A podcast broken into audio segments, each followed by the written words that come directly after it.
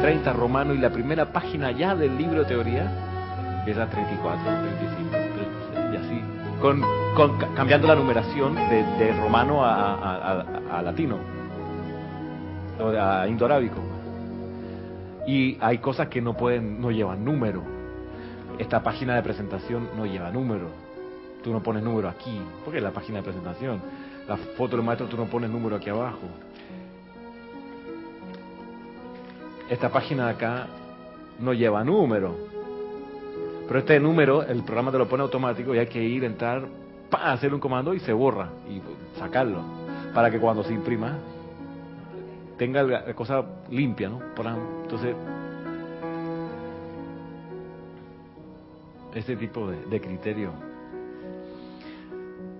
Y, y, y, otra cosa que he hecho es que a veces los profes, como saben que uno es ignorante, dicen, sí, porque el artículo 35 de la Constitución, entonces, ahora que lo veo en el libro, dice, artículo 35, ah, ¿eh? Constitución, vamos a ver, artículo 35 aquí viene, esto no es. No es.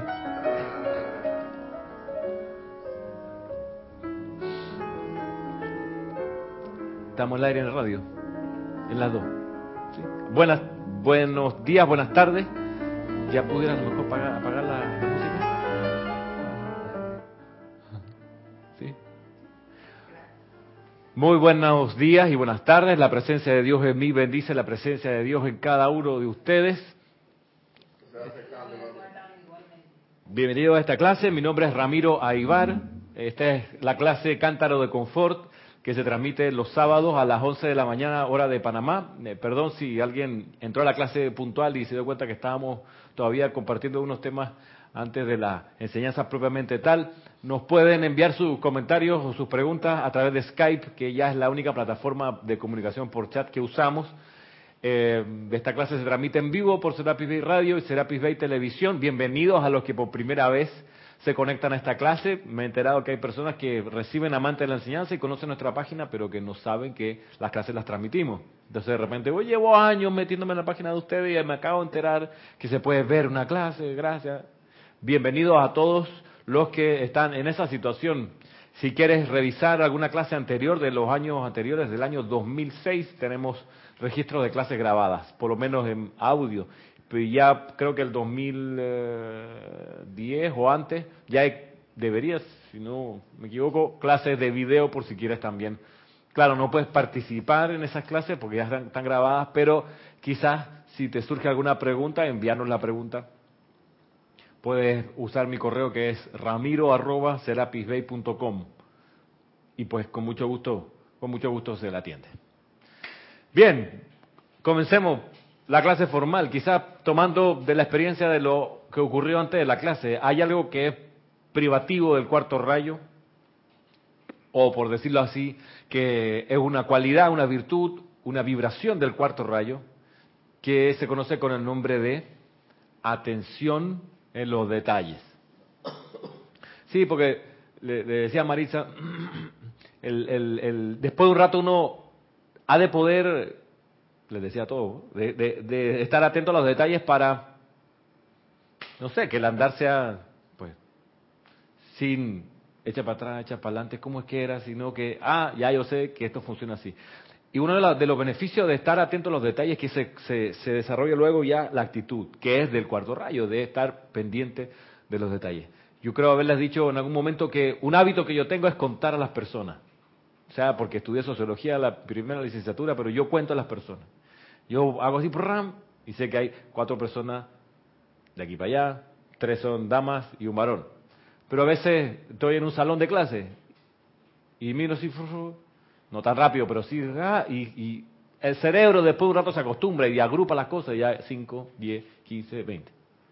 Entonces sale del salón y ya dices, y tú dices, ¿de qué me sirve saber que hay 20 personas? Y de esos 20, dos son niños, ¿de qué me sirve?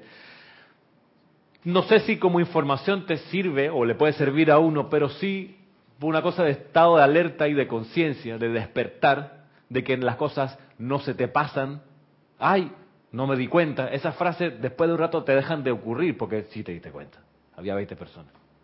Si el edificio se cae y tú eres el único sobreviviente y los bomberos necesitan alguien que diga, hey, ¿cuánta gente había allá adentro? Tú ya sabes, había 20 personas. Tú dices, entonces te vuelve un factor útil allí. La policía necesita saber cuánta gente había en el bus cuando entraron a asaltar. Dice, bueno, había, yo pues, no conté y había 40 pues, y tres de pie. Entonces, eso te hace pues un estado de conciencia y de alerta. En otro sentido, me explicaba mi, mi jefe de la oficina que él una vez realizó de por qué a uno le obligan a amarrarse el cinturón cuando se sube a un avión. Él realizó porque dice, decía, si cuando uno si el avión se cae, ¿para qué te va a haber servido el cinturón? Si te, ya moriste. ¿Ah? Si el avión se cae al final, el cinturón no, te iba a proteger de, lo que le pasó al equipo de fútbol aquí, eh, yendo hacia de Bolivia a, Colombia hace dos meses atrás, que se cayó el avión, se quedó sin gasolina, se estrelló con un cerro, sobrevivieron dos de 80 o de 50. A esos 50 que desencarnaron, 48, ¿les sirvió de algo el cinturón? No, todos lo tenían puesto. ¿De qué sirve el cinturón de seguridad? En ¿Para contarlo? Para contarlo y para luego pedir la lista de quienes abordaron y decir, bueno, a 105J iba fulanito de tal. Como no se reconoce por el rostro porque quedó todo quemado, pero bueno, aquí dice que iba sentado fulano, pensando que no se cambió de puesto, ese debe ser fulano. Y así hacen una lista preliminar de los que fallecieron en el accidente con la lista de quién iba sentado en qué lugar. Pero bueno, eso no es, no es importante. A lo que voy es que hay que sí desarrollar la conciencia de, la persona despierta de poner atención en los detalles. Cuando uno está dormido, no pone atención en los detalles y por eso le ocurren sorpresas, cosas raras. Dice, ay, mira que ya no lo vi venir. Pero si uno está atento a los detalles, menos sorpresas hay. No es que no las haya, pero menos hay. A eso es lo que voy. Eh, revisando libros, hay algo que pasa, que como les contaba aquí, haciendo la edición de estos libros y las compilaciones, necesariamente uno, para mejorar el producto, desarrolla una, una óptica que te salta a la vista los errores en los libros que después uno revisa o después uno ve. Y esto de revisar libros lo comencé yo a desarrollar cuando en su momento Jorge, por ejemplo, me dio los boletines privados cuando estaba en borrador para hacer la revisión. Y la revisión significaba mirar si había alguna palabra escrita dos veces, si había un error ortográfico, si a lo mejor la redacción no tenía sentido, eh, si se le iba un número de página. No era disfrutar el libro, la lectura, no, era revisarlo. Y eso, a Edith, es una tarea bien especial, porque a veces ha ocurrido que el libro, cualquiera de estos, que se lo ha distribuido a tres personas, al final todavía uno encuentra, cuño, nadie vio este error, mira que está escrito Mahacho mal. Dice, pero ¿cómo es posible si hubo cuatro personas que lo miraron y no, nadie se dio cuenta? Bueno, es que eso pasa, por eso se necesitan quien revise y varios ojos viendo el asunto. Y es una, un, creo, un talento bueno de desarrollar cuando uno pone atención a los detalles y los va detectando. Entonces, eso luego, eh, aquí, es importante. Porque si un día hay un maestro que quiere dar un mensaje y no lo puede decir, pero sí lo puede dar con el cambio de foto, aquí de los cuadros que están acá. Uno de tanto venir dice, ah, uno no pone atención, ellos están ahí. Pero si, cerráramos los ojos, si mira para allá, pudiéramos decir con precisión qué seres de luz están en orden de aquí hacia allá, eh, después de uno verlos tantas veces, dice, ah, hay cuadros, pero no de qué maestro. Es un nivel de dormición. ¿Cuántos niveles de estante tiene el librero que está allí? ¿Cuántas tablas? ah, pero hasta ese nivel sí. Sí. Claro, uno, se, uno pone atención muchas veces a las cosas que le importan, pero a veces es necesario ir un poco más allá y decir, espérate, aquí en este escenario donde me desenvuelvo, tengo que saber qué es lo que hay, una de las cuestiones, por ejemplo, que se enseña en la escuela, eh, típica tarea de primaria, eh, de matemática, es decirle, la profesora de primaria de matemática debería decirle a sus estudiantes sus primeras clases, a ver cuánto mide este salón. Entonces los niños, si no saben, deberían saber. Su patio donde ustedes juegan en el recreo, ¿cuánto mide? ¿Cuántos metros de largo y de ancho? Entonces, después de realizar eso y encontrar las dimensiones, resulta que te hace una conciencia de que las dimensiones son tal y se miden tal. Y tú dices, bueno, mi cuarto es de 5 metros por 3 metros, supongamos. Wow, mi cuarto es más chico que mi salón de clase en la escuela. Tú puedes decir. Porque ya sabes que tu salón de clase es más grande. A lo que voy es un estado de conciencia de despertar y decir, bueno, este, soy, para ser maestro de toda situación, de toda energía y vibración, tengo que estar consciente de mi entorno. Estoy en una oficina, me he puesto a contar cuántos escritorios hay. Quizás sería buen momento. Cuando llego al edificio a estacionarme, ¿soy consciente de cuántos puestos de estacionamiento hay? ¿De qué color es el edificio de al lado, además del mío? ¿Cuántos números tiene el, el, panel del ascensor? Cosas por el estilo. ¿Con qué mano me afeito? ¿Con qué mano me lavo los dientes? ¿Con qué pie me bajo primero de la cama? Cuando me baño, ¿con qué mano agarro el jabón? Entonces, ¿eso qué, importancia tiene? No, te da un estado de conciencia actual, presente, activo, hoy, aquí, de que no se te van detalles. Entonces, conclusión, Marisa, uno se vuelve de fiar. Ya la vida puede confiar en uno porque uno está consciente de lo que hay. Entonces uno no está vida geniando, no está eh, mirando así de curiosidad, sino tomando conciencia del entorno. Dice, mmm, aquí había una casa de tres pisos, ya no está. Lo que nos pasa muchas veces es que de repente ¿Y este edificio cuando lo hicieron? Puta, 20 pisos de edificio. Allá la vida. Yo paso todos los días por aquí, no me di ni cuenta. Eso es lo que hay que evitar. Para uno estar realmente presente en el entorno en el que se encuentra. Una de las maravillas de eso es que nos ayuda entonces a anticipar las situaciones. Tú dices, hmm, ya no hay una casa aquí veo pasar una retroexcavadora, lo más probable es que este lo vendieron y que van a poner aquí un edificio. Ya decirte varias conclusiones de, tu primer diagnóstico. Segundo diagnóstico, van a poner un edificio, obviamente el territorio aquí, el terreno va a estar más caro, van a subir los impuestos. Entonces, ya sé que no puedo darme esta vacación de 5 mil dólares al aire porque sí. No, no, tengo que ver cómo empiezo a ahorrar porque me van a subir los impuestos. De aquí a un par de años esto va a valer más y el municipio o quien sea que me lo quite me va a cobrar, ah, la, todo porque viste que ya no está la casa que está en la esquina. Entonces, te anticipa, eso se llama presciencia. La capacidad de anticipar los eventos, es decir, hmm, toma dos son cuatro, cuatro y dos son seis, seis y dos son ocho, 8-16. Y como dirían en panameño, 8-8-16, punto suspensivo, viene la vaina. viene la cosa. Uniendo cabos. A lo mejor no ocurre, ¿no? A lo mejor van a hacer un parque ahí en ese lugar donde antes había una casa y no un edificio de 50 pisos. Va a haber una plaza donde va a haber juegos infantiles. Que sería el mejor de los escenarios. El peor de los escenarios es que te trabe en un edificio de 50 pisos, tu calle luego se congestiona, entonces empieza a pensar de que ya el auto no te sirve, necesita entrar ahora en bicicleta a tu casa porque no se cabe de los ahora 1200 habitantes que tenía tu callecita. Y lo mismo la presión de agua. Voy a tener que pensar en un reservorio de agua en mi casa porque si van a poner un edificio así tan grande, obviamente la presión, si no hacen cambio, no he visto en el periódico que el gobierno haya dicho que para mi barrio van a aumentar la capacidad de agua, se ve, o sea, antes que me pille el problema, haré las medidas que sean necesarias. Antes que me pille una enfermedad cardiovascular de aquí a 20 años o 15 años, hoy tengo que empezar a hacer ejercicio. No sea que, uh, no me di cuenta, ah, hubiera sabido. No, no. Para eso es la ciencia. Para eso son los exámenes médicos que te dicen, mira, este es tu examen, tu resultado de cantidad de colesterol, triglicéridos, glucosa, hierro, glóbulo blanco, glóbulo rojo.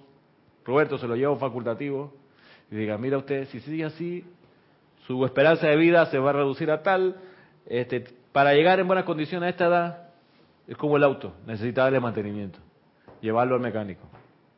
No, no le pasa nada, se oye muy, llévalo al mecánico, cada cinco mil kilómetros, llévalo para allá.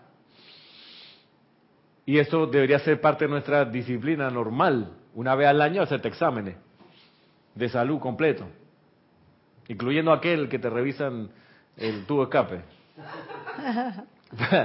Para ver si hay alguna noticia por ahí, ¿no? Como esa área no se ve, que alguien que sí puede mirar científicamente, claro, y te advierta, ¿eh? ¿está todo bien o va a tener que hacer algunos correctivos? Entonces, Minimizar las sorpresas, minimizar los estrellones, los chascos de la vida. En una vida, en una experiencia en que muchas cosas se mueven muy rápido y muchas cosas cambian y muchas situaciones cambian y gente entra gente, gente sale de nuestra vida. Eso es así, es parte de nuestra ubicación. Si estuviéramos en la Edad Media, nuestra vida sería muy pareja, muy estable. Eh, hay gente que vive en la Edad Media todavía en el siglo XXI, o en el siglo XX, pleno siglo XX vivía como en la Edad Media, y salía en el periódico en estos días un matrimonio en, la, en Rusia, campesinos, que nunca se dieron cuenta que hubo Segunda Guerra Mundial. Ni por enterado. ¿Ok? Los rusos fueron los que más muertos aportaron. ¿Ah? Un pueblo. Uno, sí, un, una gente, unos campesinos de un pueblo retirado. Los rusos perdieron 20 millones de rusos en la guerra. ¿Okay? No hubo nación que perdiera más gente que los rusos. Ellos no se dieron cuenta, pues. Porque vivían en una onda bien edad media, agricultura, ciclo de la tierra, cosecha, cultivo, los ganados, autosubsistencia, no llegaba periódico, la radio, ni electricidad, ellos. Ah, no, ni aviones por ahí, y eso lo era quemado que es, nada, nada, nunca vivieron pues así, entonces su avance espiritual al lado de los que sí experimentaron todo lo sube y baja de una guerra, es mucho menor. Quien pasó por una guerra, su currículum se aceleró un montón. Un montón de lecciones tuvieron que ocurrir en poco tiempo. Terribles, dramáticas, lo que sea, pero el aprendizaje de quien pasó por una experiencia así es muchísimo mayor. Se lleva una cosecha mucho más grande al final de su existencia quien pasó por, entre comillas, muchos problemas.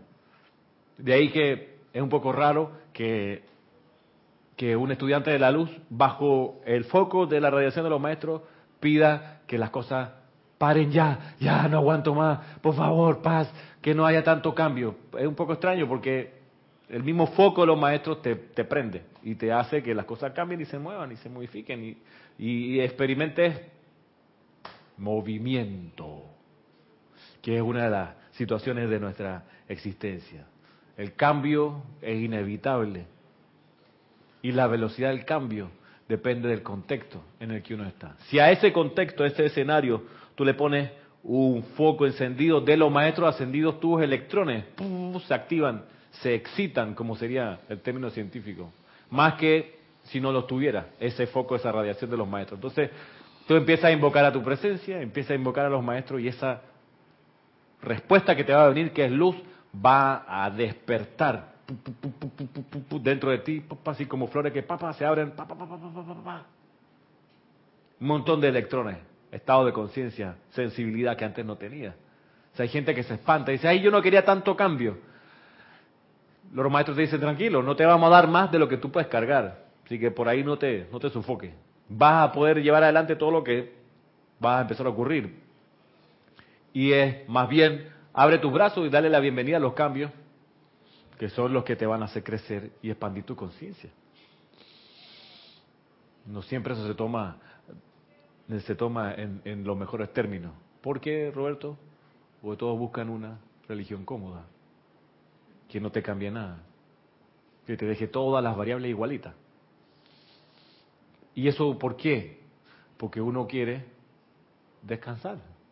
¿Y por qué uno quiere descansar? Porque se cansa. ¿Y por qué uno se cansa?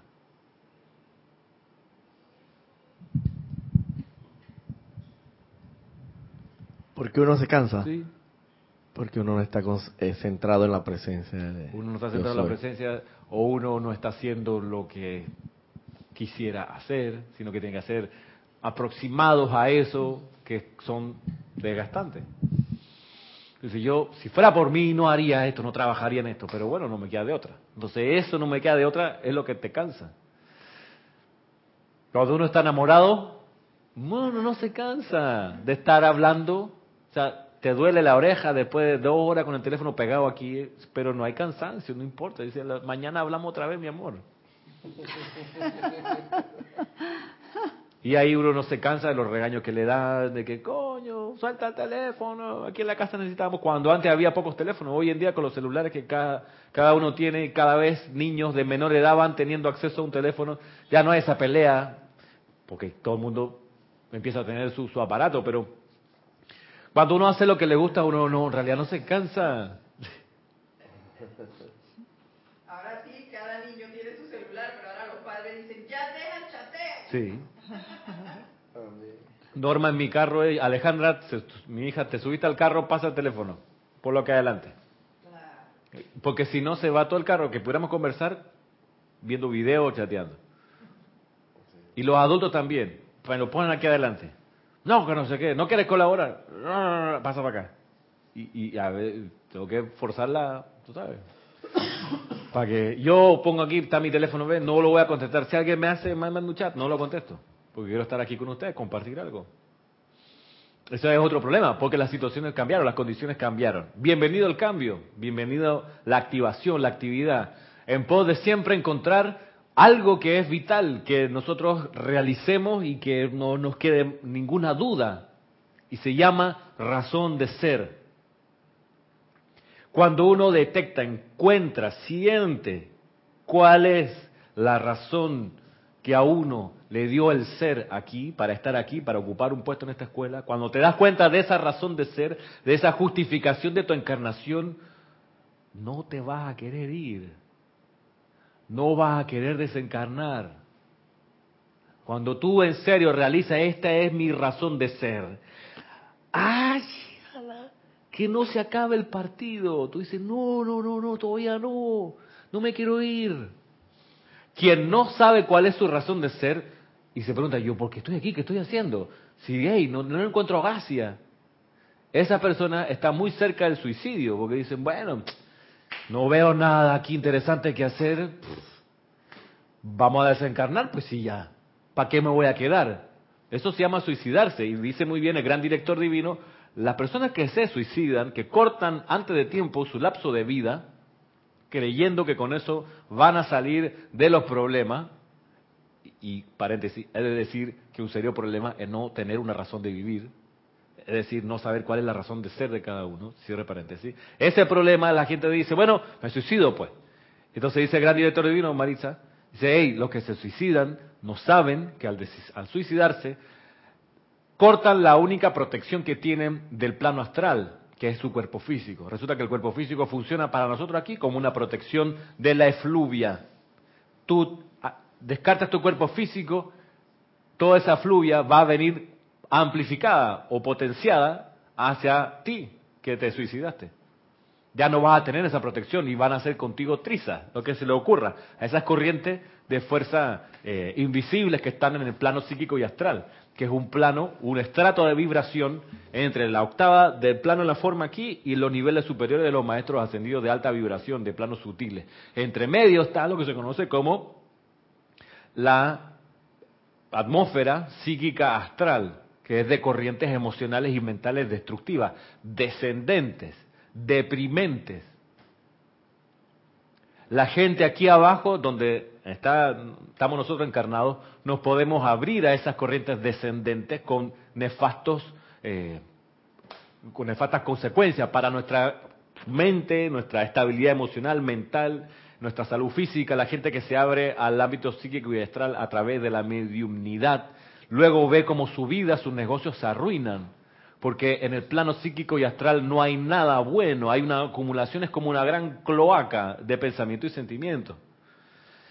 Entonces, la gente que corta su encarnación a través del suicidio, lo primero que se encuentran es el plano psíquico y astral y que han revolcado, como que es arrastrado por una ola de maremoto, lo encuentran 25 kilómetros tierra adentro, entre medio de los escombros. Así, de la playa hasta allá atrás, no se dio ni cuenta. Sin embargo, en el plano psíquico y astral no te puedes dormir.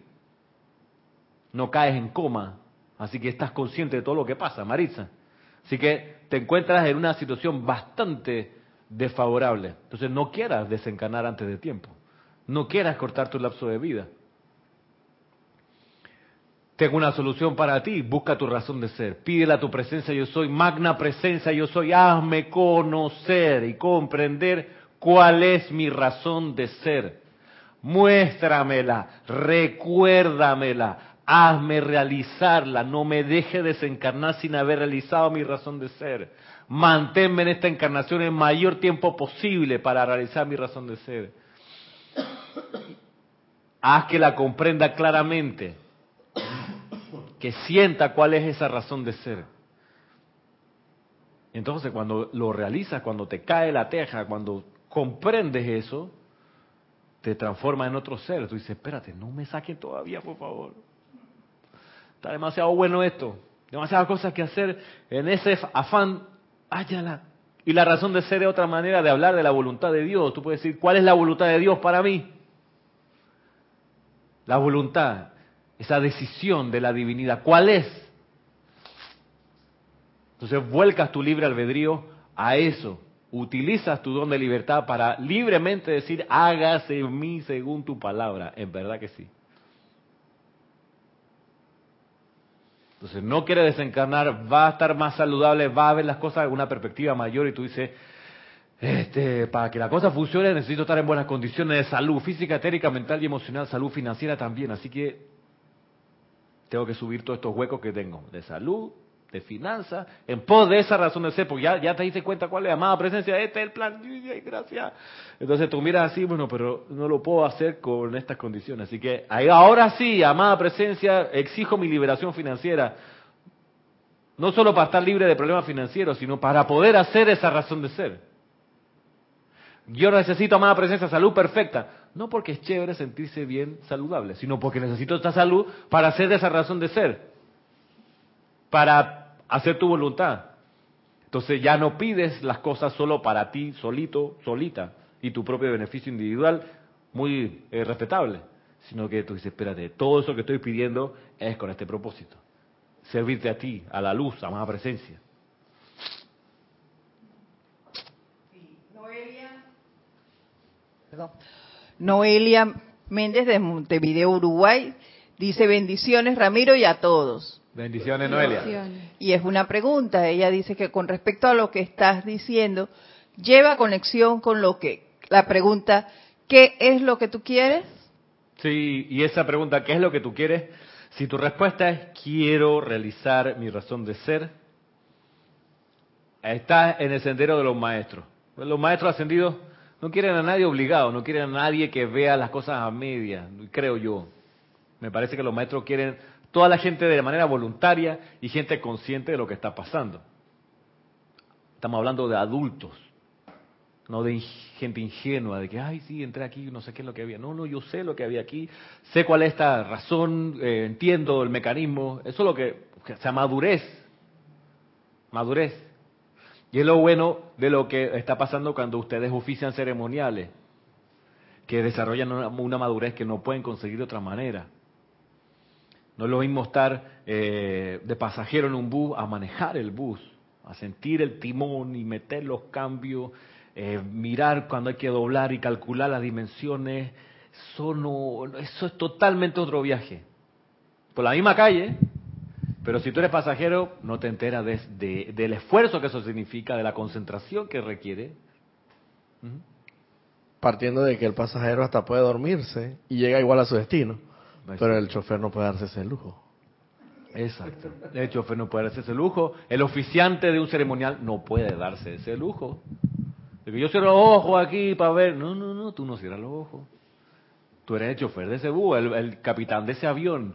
Tú estás en, con el, sabes, el panel aquí abierto completo, viendo el estado de ánimo de los pasajeros, la pista donde pudieras aterrizar si hay alguna turbulencia. Eh, en el caso del oficiante tienes tu libro aquí, tu, sabes, tu ruta, tu mapa, que son los decretos. Tú dices, bueno, vamos por aquí, tus apuntes, no sé, va pilotando la vaina. Dice, bueno, estamos bajando demasiado aquí, sentí una vibración un poco baja en estos decretos. Bueno, eh, vamos a tener que meterle gasolina. Vamos con el canto, página 25. Entonces vamos a cantar todo, le metemos otra vez porque el, avión no se me puede caer para abajo. Entonces, vamos y lo estabiliza otra vez. Estamos pilotando. Esa experiencia de agarrar el comando de un ceremonial es bien distinta a ir siendo llevado por el oficiante de un ceremonial. Es bien distinta. Y es una sensibilidad que se gana no a la primera vez, ni a la segunda, ni a la décima, no sé en qué momento se gana, pero hay un momento en que uno agarra el asunto, entiende el, el, el, feeling del, del, del, ritual y tú dices, ya, este... De hecho, Ramiro, cuando tú estás iniciando en los ceremoniales, tú traes tu plan y lo realizas en un 100%.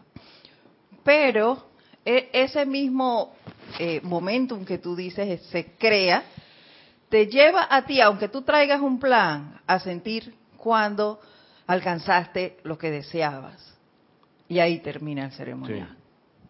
Sí, versus la, el impulso que uno tiene cuando comienza de hacer 25 decretos, 40 cantos y tres respiraciones rítmicas. Y sí, todo el mundo, por si fuera por uno, Maritza, 10 horas de ceremonial, allá, la que sí, canto 28 y... Ah. Pero no hay necesidad, si ya tú estás, en serio, ese, ese feeling te lo da la experiencia, tú dices, ya llegamos. Porque se, se logró la descarga que uno anticipaba que iba a venir. Y uno necesita 20 cantos, necesita 5. Que, te, que hagan, tú sabes, pulsar las teclas que son, y pa, contacto, ya, ya, Ahí está. Y eso uno lo siente, eso es una experiencia que solo se logra oficiando, no siendo solo feligres acompañantes de ceremonial, que se agradece y es súper importante también.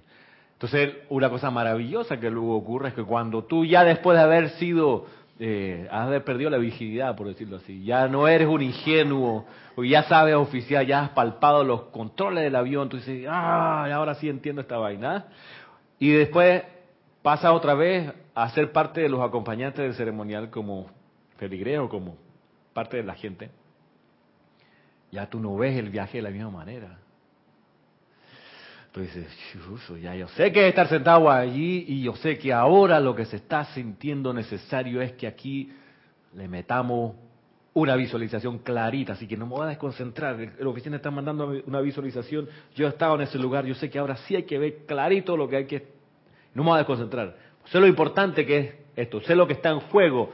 ahora sí, mm, una estrella de cinco puntas de Sanakumara, oh, clarita aquí. Ah, Antes, cuando uno era pasajero, miraba la, y después miraba el paisaje, y que chévere la música, y de repente, ay sí, verdad, la visualización, la estrella. Pero cuando ya estuviste ahí y tú sentiste el impacto de lo necesario que es la concentración de la energía, ya cuando estás sentado acá, tú dices, yo voy a colaborar con ese capitán. Esa capitana está mandando que la estrella de cinco puntas descienda y que venga desde el fondo con una luz rosa. Así que eso mismo es, no me distraigo por el paisaje, por la música, por lo... No. Ah, ahí está.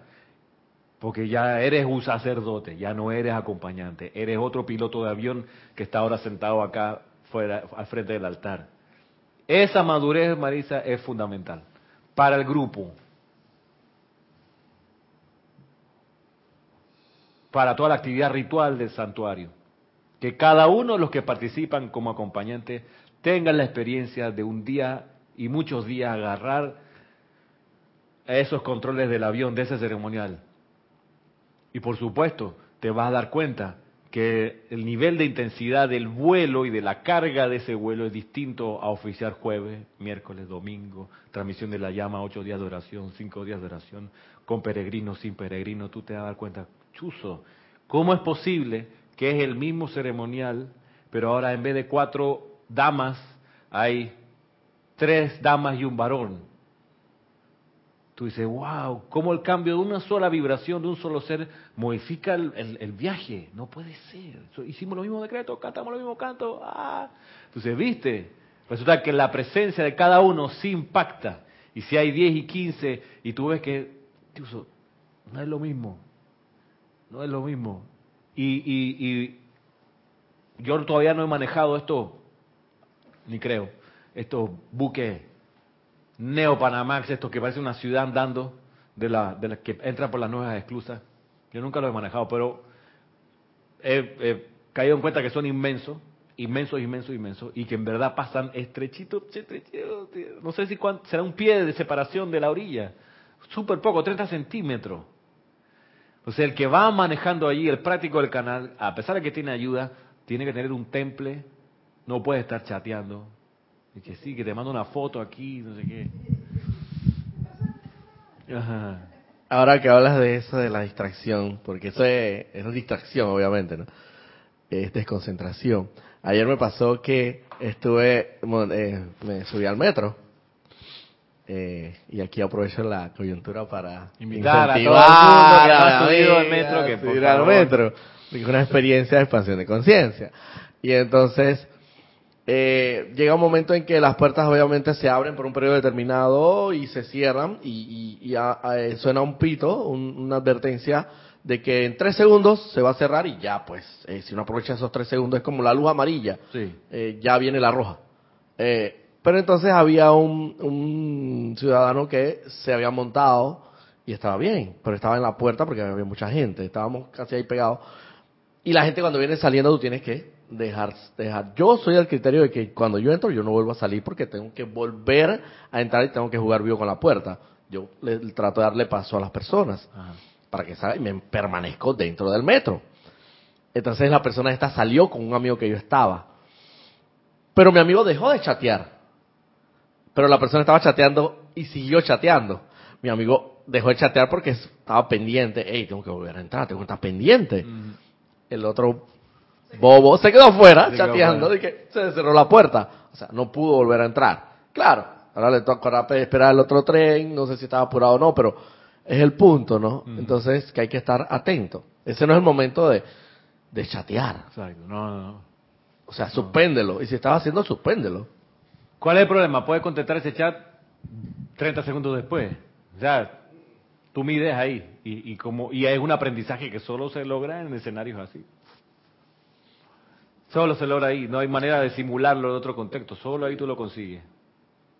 Oficiar un servicio de transmisión de la llama de cualquiera del, del año de esos cuatro que repetimos. Es distinto oficiar el servicio de la llama de la ascensión.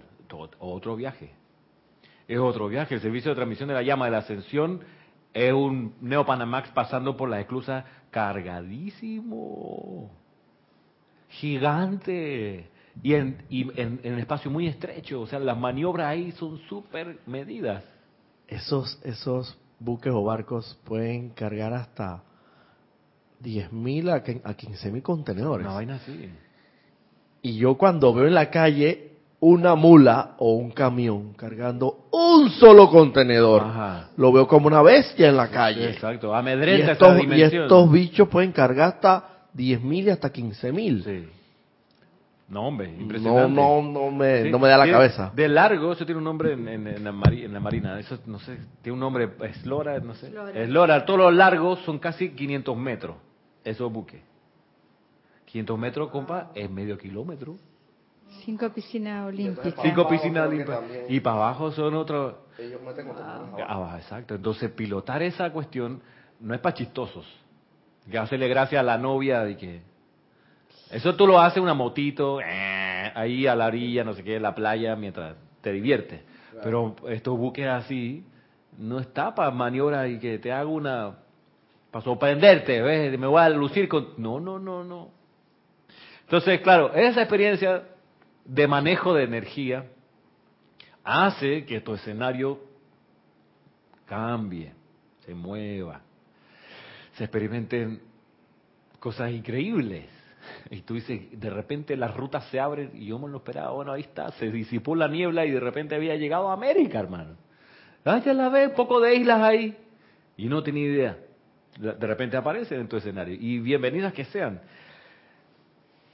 Claro, el Mahacho Han, en su amabilidad, lo dice de la siguiente manera, en una clase que está aquí, en Boletines Privados de Thomas Prince, el volumen 3, que se llama... Ya les digo.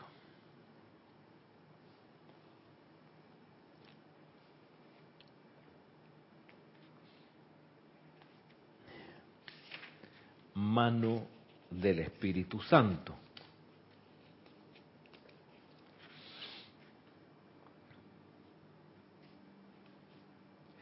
Y yo creo que nos aporta la dimensión para entender nuestra razón de ser, para entender por qué estamos en una época de grandes, grandes cambios individualmente, colectivamente, planetariamente, en pos de, de realizar en el relativamente corto tiempo que tenemos muchas lecciones. Y nos dice así, mano del Espíritu Santo, eh, del 5 de mayo de 1957, página 262, el capítulo 231. Mano del Espíritu Santo por el amado Mahacho Han. Amado hijo de mi corazón, la expansión de las cualidades importantes en el hombre, porque hay, hay cualidades que no son importantes, hay cualidades que se expanden que no son importantes. Pienso en la, en la cirugía estética, la gente que se pone a que se le expandan partes que no son importantes. ¿no? Sí. Hombres y mujeres. Sí. Sí, he visto en internet que llegan llegan eh, eh, invitaciones, agrande su pene. Digo, ¿para qué quiero que se me agrande? Son cosas poco importantes. pues. Dice, la expansión de las cualidades... Las gracias. La expansión de las cualidades importantes en el hombre, las cuales se desenvuelven desde, desde adentro hacia afuera por la llama en el propio ser de cada quien, es la actividad de la tercera persona de la Santísima Trinidad. Voy de nuevo. La expansión de las cualidades importantes en el hombre, las cuales se desenvuelven desde adentro hacia afuera, por la llama en el propio ser de cada quien, es la actividad de la tercera persona de la Santísima Trinidad. Es la actividad de la tercera persona de la Santísima Trinidad. ¿Quién es la tercera persona de la Santísima El Trinidad? Espíritu Santo. El Espíritu Santo. ¿Y la inteligencia en el Espíritu Santo quién es? El Han. Mahachohan. ¿Ok? Entonces, el Mahachohan está en una actividad bien puntual. ¿Cuál es? La expansión de las cualidades importantes en el hombre. Expansión que te dice, tiene un mecanismo, que es de- desde adentro hacia afuera. Así se expanden las cosas importantes, desde adentro hacia afuera. ¿Por qué son importantes? Porque son permanentes. Pues son las que te vas a llevar. ¿Mm? La expansión de la cuenta de ahorro tuya no es tan importante porque no es permanente. Díganle eso a los cubanos, a los mexicanos, a los venezolanos, a todos los que no tienen el dólar, incluso los que usamos el dólar. Hey, la expansión de tu cuenta de ahorro no es tan importante, hermano, eso cambia. Y, y los chinos pueden decir un día, ¿saben qué? Vamos a equiparar nuestro yen con el dólar y hasta ahí llegó la gracia, se acabó la fiesta. Y, y Panamá va a tener que apretar el paso y traer el yuan y convertirlo a la moneda nacional. Así como hoy es el dólar. Así de pasajero es, ¿ok? Así mismo. Y eso no es que sea un estímulo para que nos asustemos ni nada, sino que, hey, no pongamos nuestra fe en cosas que son poco permanentes. Que sí va a ser permanente, tu conciencia de opulencia, de liberación financiera, que va a atravesar cualquier vaivén de las monedas. Lo que sea, si sube o baja el peso, si tú tienes la conciencia de opulencia y de que tú eres uno con el suministro universal de la presencia de yo soy, y en verdad no lo dice solo como decreto, sino que en realidad, coño, lo sabe, porque es así la vaina, dice, yo, yo soy siempre suministro ilimitado de la presencia de yo soy, y eso es así. O sea, no, no veo cómo, de otra manera, tú realizas esa conciencia y puedes subir el dólar, bajar el dólar, entrar el petróleo, salir el petróleo, lo que sea, y tú siempre vas a estar cubierto con lo que necesitas, siempre, siempre. Y bien lo dice Serapis Bey, hey, que la llama a la ascensión los eleve en el sentimiento bollante de la ascensión, de todo tipo de liberación. O sea, que tú siempre te sientas financieramente, por ejemplo, bollante.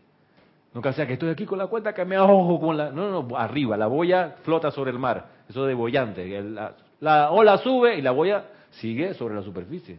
La boya no se hunde si la marea sube. La boya sigue en la superficie. Por eso, bollante, de boya. Entonces, yo, yo eso es lo que quiero en particular. Pero para lograr eso necesito esto, como dice aquí el Mahacho Han, la expansión de las cualidades importantes en el hombre, las cuales se desenvuelven desde adentro hacia afuera, por la llama en el propio ser de cada quien. La conquista de la comprensión de la razón de ser es algo que te tiene que venir de adentro hacia afuera. Nadie te la puede decir. Nadie te puede tirar un tarot para decirte a ti, hey, según tu carta, tu razón de ser aquí es esta, está en No, nadie- Y el que lo haga te está dando media verdad, y media verdad es ilusión, no es verdad. ¿Y cuál es el, el- el- el resultado de la ilusión? Desilusión. La desilusión. O Sufrimiento. el sufrimiento. Entonces tú tienes una ilusión más o menos grande, vas a sufrir. Eso es así. Eso 2 más 2 son 4. 4 y 2 son 6, 6 y 8 y 8 16.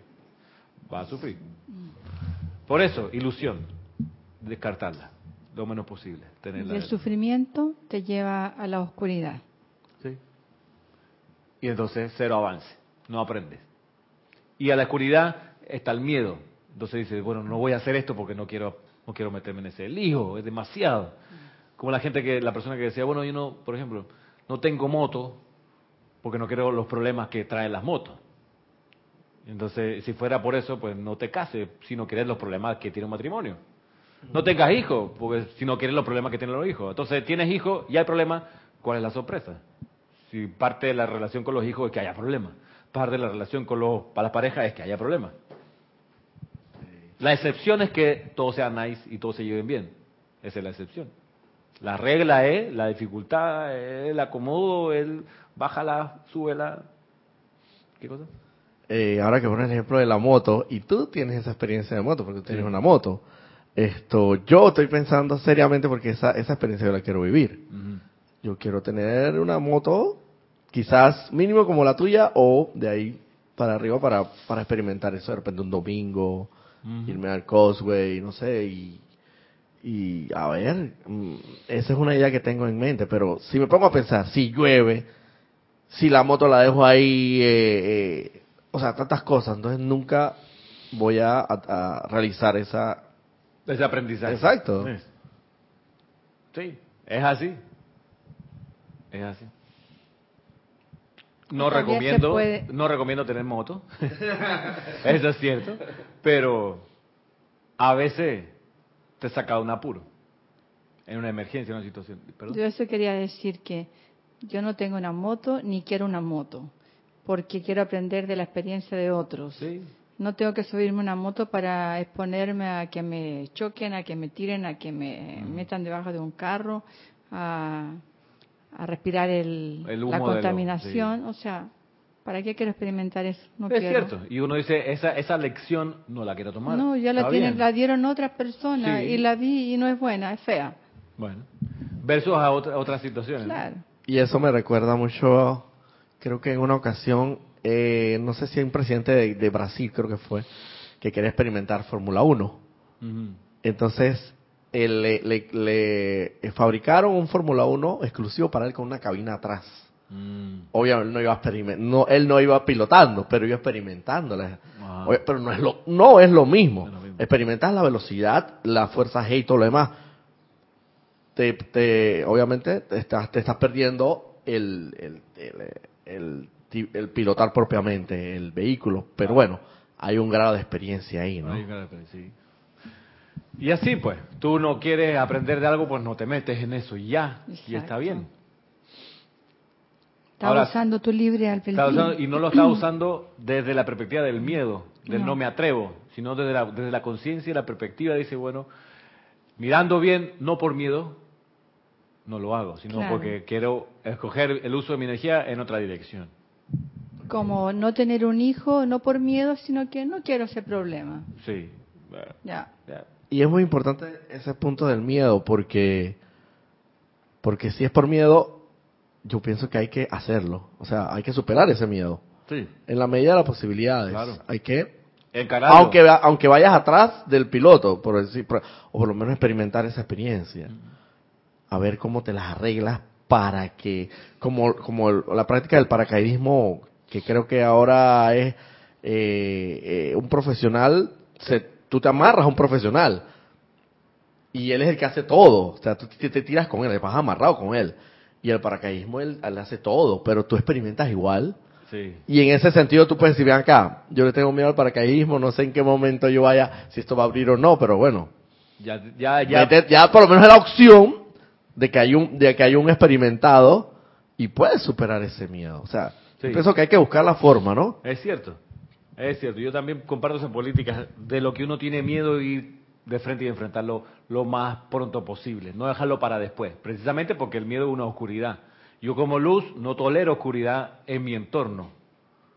No la tolero. Y, y, y la encaro, digo, espérate, aquí no. Entonces, y no es, no es por eh, eh, tampoco mucho mérito personal, sino que recordemos, la presión del Espíritu Santo en la llama triple del corazón es su actividad, lo que nos dice Mahacho Han. Entonces, ante la presión del Espíritu Santo, resulta bien difícil escapar al miedo y no enfrentarlo, porque te va a hacer ese, esa presión a la llama triple que vayas hacia él y lo llenes de luz y lo superes. Igual que un resentimiento, un, un, rencor contra alguien. Llega un momento que esa presión te hace imposible guardar un resentimiento. Dicen, ah, tengo razones para pero no puedo, te perdono. Entonces, pero ¿de dónde sales? Y yo digo, hey, habría que odiarlo hasta el final. Tú sabes que no tengo ganas de agarrarle mala onda a esa persona.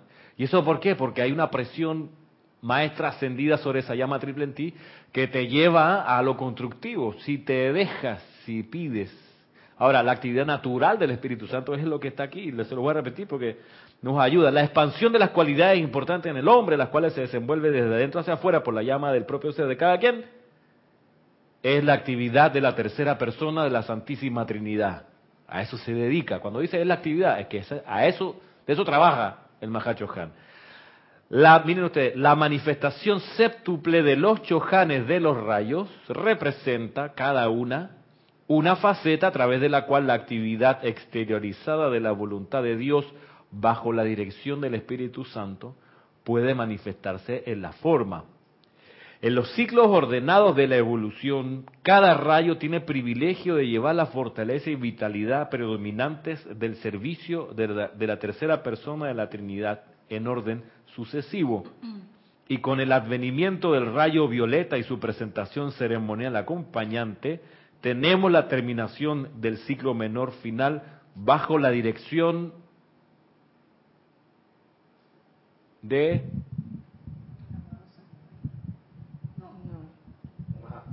del Mahachohan. Del Mahachohan. San Germain es un instrumento del Mahachohan. Y el Moria y todo. También el Moria es instrumento del Mahachohan. Lanto el instrumento que usa el Mahacho Han a través del segundo rayo. O sea que en cada radiación, cada maestro va a manifestar eh, al Espíritu Santo. Al Espíritu Santo, una de las siete facetas del Espíritu Santo. Claro. Y eso iba en un paso comedido, por decirlo así, en un paso eh, con mucho aire, entre un paso y otro, en los ciclos anteriores al séptimo. Lo distintivo del séptimo es que, como es el cierre del ciclo, todos están descargando. Y se fusionan. Y entonces se fusionan, o no, no tanto se fusionan, sino los siete son presionados hacia abajo. Por eso la clase se llama la mano del Espíritu Santo, porque la mano del Espíritu Santo con los cinco dedos ¡ah! presiona por los siete rayos en el ciclo de cierre, que es el ciclo del séptimo rayo. Por eso San Germain se activa, tiene que participar mucho más y salir al escenario y hablar y decir discursos y estar con la radiación. Y los otros chojanes no se quedan atrás. En los ciclos anteriores hay una sucesión, de mando. Ciclo de primer rayo, Chohan del primer rayo, tiene todo para él. Segundo ciclo, segundo rayo, Chohan del segundo rayo, con la presión del Espíritu Santo detrás de sí, todo funciona con esa vibración y así, tercer ciclo, cuarto ciclo, quinto ciclo, sexto ciclo y el séptimo ciclo, salgan todos al escenario, todo el mundo me canta aquí. Y eso lo insufla el Mahachohan y pone a los siete chohanes a fusionar, porque es el ciclo de cierre. Por ende, la actividad aquí en el plano de la forma está multiplicada por siete, que antes no. Y eso significa que antes que nos pudiéramos tomar, no sé, una lección al año, lección de vida, de esas importantes. Hoy en día son siete, por lo menos, al año. ¿Y tiene relación esos siete, por ejemplo, con las siete notas musicales? Sí, claro. Sí, claro. La escala tiene siete notas, mira, es, así. Es así mismo. Tiene siete, la escala, la escala, en realidad, la escala mayor tiene siete notas, pero la escala cromática tiene doce notas. siendo 12 las virtudes de este universo. De las 12, en la Tierra y en el sistema de Hilo y Vesta, de esas 12 se enfatizan 7. Eso no significa que las otras 5 no existan. Esas están presentes y los maestros lo reconocen y lo realizan. Están los 12 pilares en cada línea de pilares en Luxor. ¿Mm? En los siete templos internos de Luxor, cada, siete, cada templo tiene siete pilares.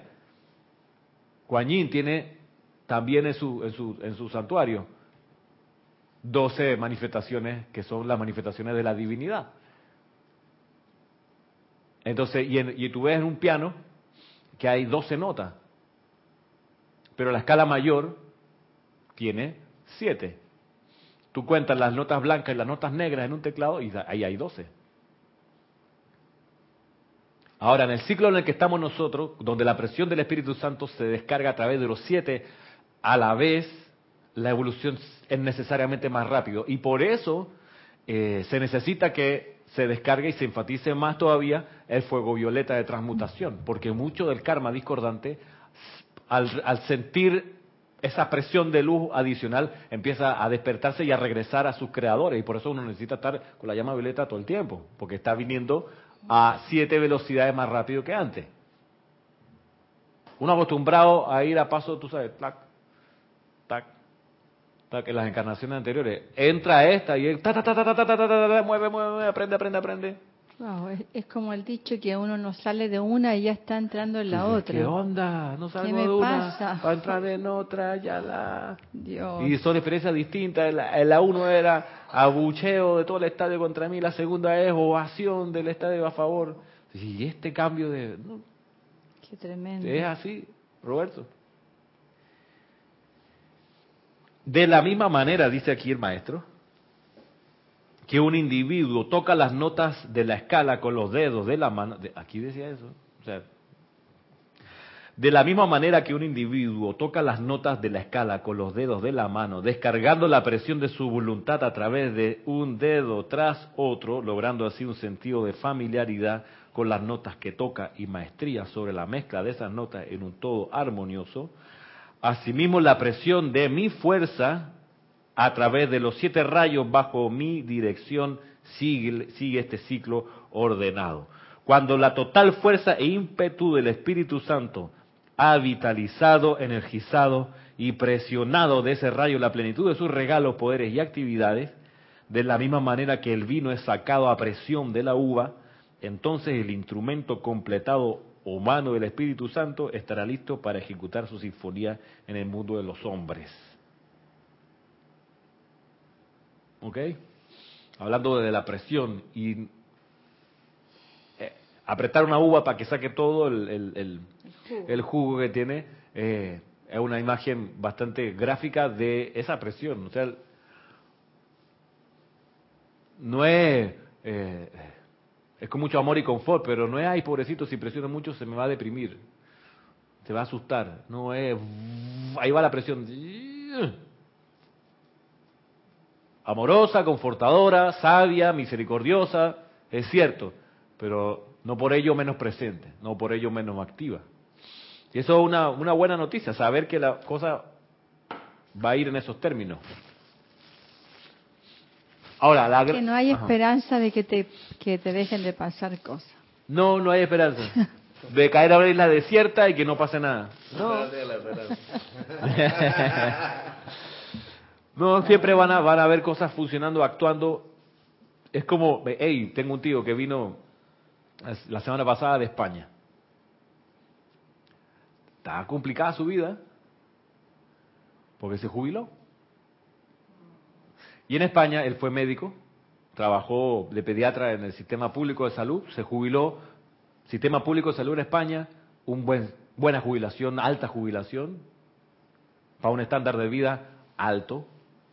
Su esposa veterinaria también se jubiló, estándar de vida alto, o sea, tienen, por ejemplo, en cuanto a cosas, departamento en pleno Madrid, uno y otro una casa no sé dónde, tienen dos inmuebles.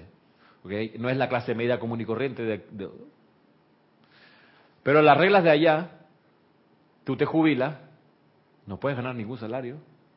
No, que soy médico, ahora ejerzo en la privada. Ah, ah.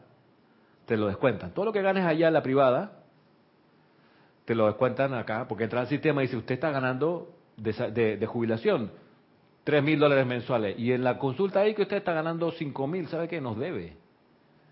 Se interrumpe la jubilación acá y, y no, no se le da más. Ah, porque uno dice, bueno, me voy para la...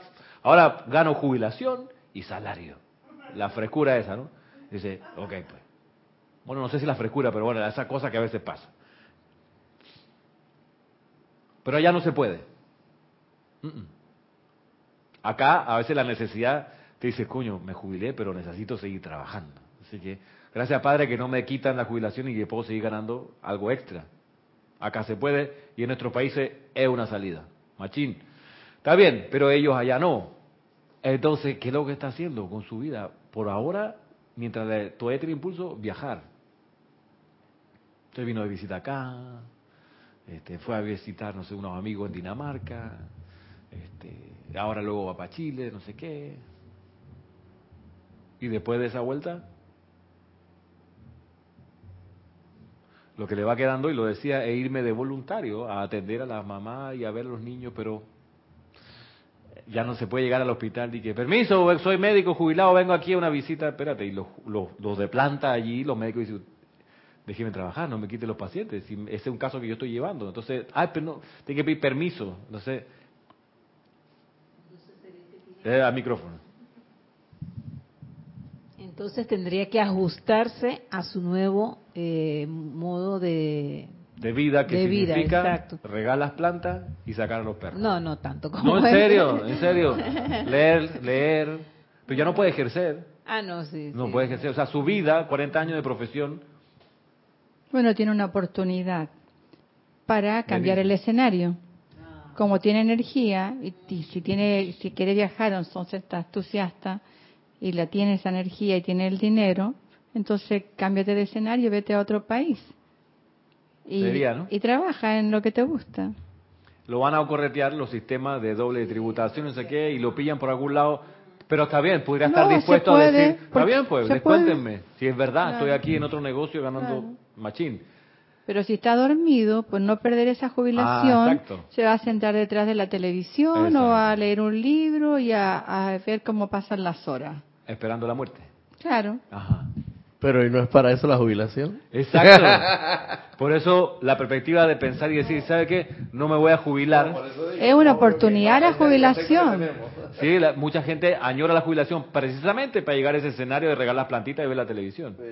Claro, porque están dormidos, pero si está despierto va a haber Va a haber cambio de escenario Ajá. y voy a hacer yo lo que quiero Claro. y voy a cumplir con mi plan. Exacto. So- Y lo que va a hacerte todo sentido es que sepas cuál es tu razón de ser. Claro. Tú dices, si mi razón de ser no es regalar las plantitas y es ser médico, por ejemplo, y si ejerzo la medicina me descuentan la jubilación, que me la descuenten. Claro. ¿Cuál Porque es si el no problema? soy médico, me muero. Porque mi razón de ser es ser médico, supongamos. Y, y, Porque ser- es y el está servicio. sirviendo. Y estoy sirviendo. Y aunque me paguen menos y me, me hagan la trampa que sí, que me, me sancionen monetariamente, tú sabes que no importa. Porque esto me da sentido a la existencia. Con esto valido cada aliento que recibo. Pero puede seguir siendo un médico particular, ya no pertenecer a ninguna institución del gobierno. No, no. Tampoco. Siendo particular o público, no puede. Ah, pero aquello, aquello Allá. Porque aquí sí lo practican. Acá sí, porque acá es Japay. Aquí es. Eso es todo cuestión de ajuste. Sí, el micrófono. Exacto.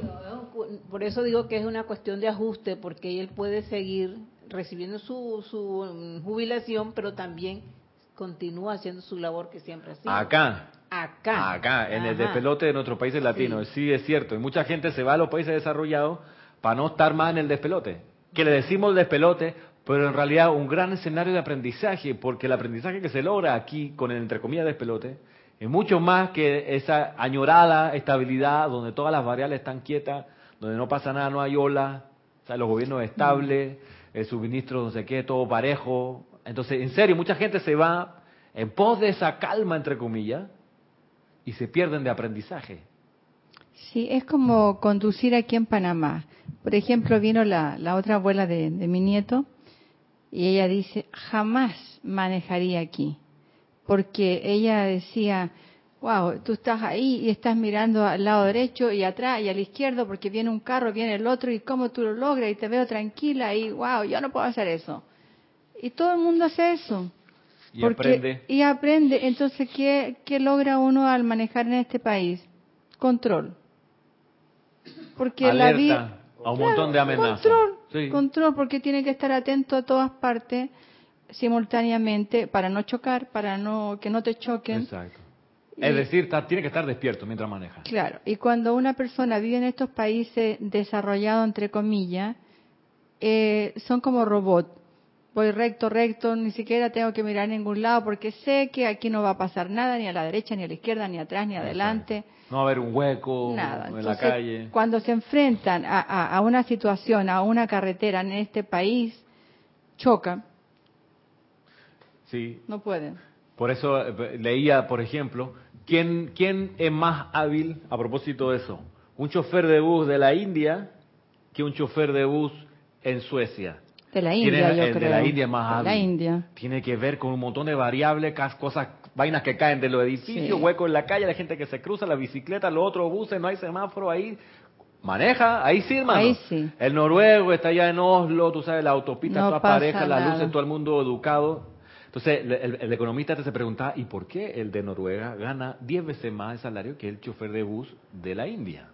Si el de la India es mucho más hábil, porque siempre se ha dicho que los recursos se reparten en, en base a la capacidad de las personas. Tú eres más capaz, deberías ganar más. Si eres menos capaz, bueno, deberías ganar menos. Esa era una economía de mercado como la que estamos. Es decir, entonces, en esa lógica, pudiéramos decir que el chofer de un bus en Estocolmo es 20 veces más hábil que el chofer de bus en Calcuta. Por eso gana 20 veces más. ¿M? Y podemos decir, en esa lógica capitalista que nos envuelve muchas veces, que ese de Estocolmo allá, que gana 20 veces más, es también 20 veces más inteligente, por eso gana más y es mejor chofer. Pero cuando tú ves las condiciones del bus de, De la India. de la India, Mm.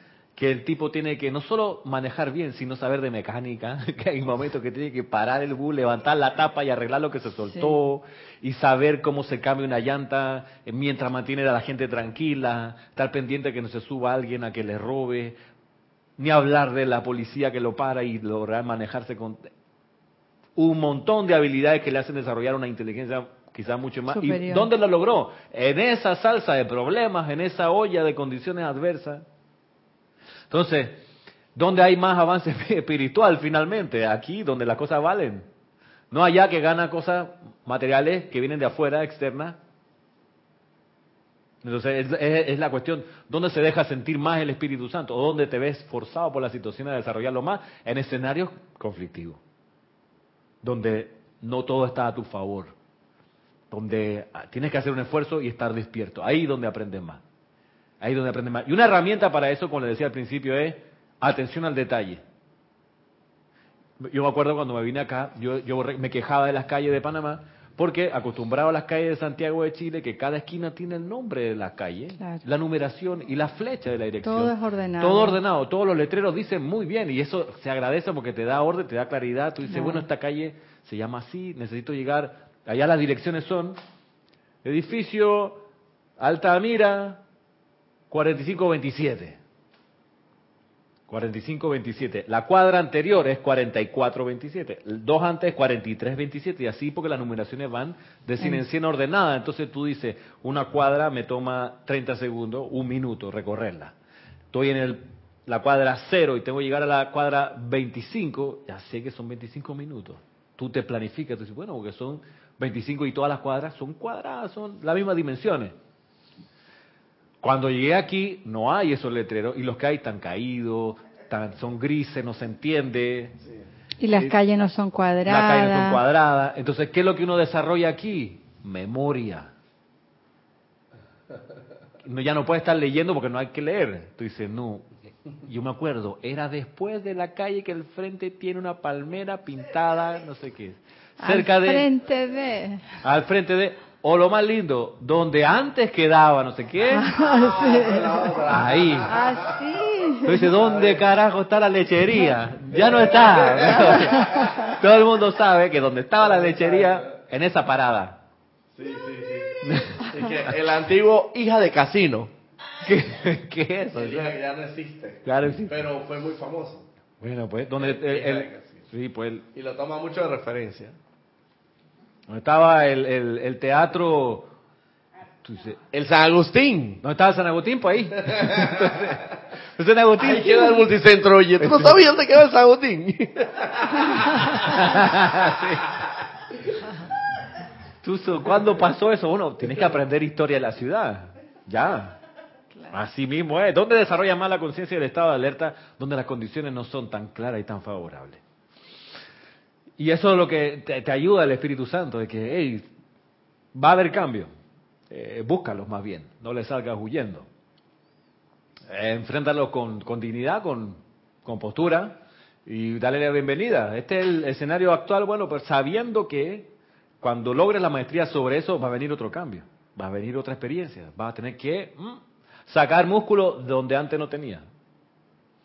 Eso hace, por ejemplo, que yo, algo que he pedido y que he pensado, necesito dormir menos, hermano, en la noche, y no puedo dormir ocho horas, y no, no tengo tantas cosas que hacer. Necesito dormir cuatro, amada presencia, cuatro, y, de- y que sean de cuatro de gran descanso. Chuso, que me- si me tengo que acostar a las once, pues que ya a las cuatro de la mañana esté listo meditando ya para comenzar el día. Yo pienso que 6 es suficiente. Estamos ahí entre las, entre las 8 y, la- y las 4, ¿no? Sí, ahí, Entre tus 4 y, y las 8 normales, como 6 ahí. sí. Yo que nada más duermo a, a veces hasta cinco horas, Ajá. pero cuando ven, tengo que siento que debo venir para acá, ya no son ni cinco horas nada más, tres horas porque estoy pendiente, que si me quedo dormida me voy a quedar y se me pasa el bus. Ajá. Así que yo digo, bueno, pero a todo esto eh, lo que quería decir también es que en todas estas situaciones debemos como siempre dar gracias a Dios porque todas estas cosas nos pasan no es porque porque es malo, porque esto otro, siempre es porque hay detrás de todo esto una eh, gran aprendizaje. Sí, un gran aprendizaje, una expansión de conciencia. eh, ¿Qué cosa? No, que, mira, a mí me ha pasado, no sé si te ha pasado, Ramiro, que a veces yo me acuesto y yo, yo me levanto de repente porque quiero ir al baño o lo que fuera, y yo he sentido que he dormido como 10 horas. Y entonces al revés, a veces ocurre al revés, que yo me acuesto y, y siento que, eh, y- al revés, pues, siento que, eh, que ha pasado menos tiempo y ha pasado realmente más tiempo, ¿no? Sí. Y ya está de día, ponte. Pero yo, yo pienso que ahí es donde está el detalle, ¿no? Donde, donde ahí te conceden esa, esa dispensación especial si tú lo pides. Porque cuando, cuando tú sientes que has dormido muchísimo, cuando en realidad han pasado tres horas y piensas que has dormido diez horas, Mm. ahí está el, la- la- la- el milagro. Sí, Porque dices tú, o sea, duermes cuatro horas, pero sientes que has dormido diez. claro, que sea reparador ese- esas cuatro horas, como si Claro. has dormido reparadoras. Sí. Y ahí, ahí está el asunto. Que uno de los problemas cuando a veces uno cae en cama por alguna enfermedad, que después de, de 10 horas, ¿cómo me acomodo? Porque ya todo me duele. Ya, ya es la incomodidad de estar acostado. Sí. Entonces, mm, lograr, lograr estar consciente de los cambios, la necesidad de ellos, la capacidad de enfrentarlos siempre, de desarrollar una faceta más del Espíritu Santo, sabiendo que la presión de este ser va a ser cada vez mayor a medida que avanzamos los años. Es así, es así. Va a haber más cambios en nuestra vida, sobre todo, como lo decía al principio, en la medida en que uno se pone debajo de la lupa de los maestros que le permitimos a los maestros concentrar la atención de ellos en nosotros, en nuestra llama triple. Eso la- necesariamente es, es gasolina la llama nuestra y ¡pum! va a tender a, expandirse más, expandirse más. Y eso va a generar afuera cambios que surgieron primero de adentro, que son los, lo- lo- las cualidades importantes en el hombre, como decía acá al principio. La clase nos queda hasta aquí, pero todavía falta la mitad de este capítulo eh, donde ya pasa a explicar el uso de la mano, tal, la mano, la mano física. Sí, la próxima clase será entonces, ya es finales de, enero la otra clase, porque hoy es 21 y el otro sábado es 28. Y nos acercamos a este mes que ya se está acabando entonces, si recién fue Navidad, recién sonaban los fuertes artificiales el 31 de diciembre. Sí, pues va a paso de galope. Será hasta entonces, muchas gracias por venir, por su asistencia. Muchas gracias.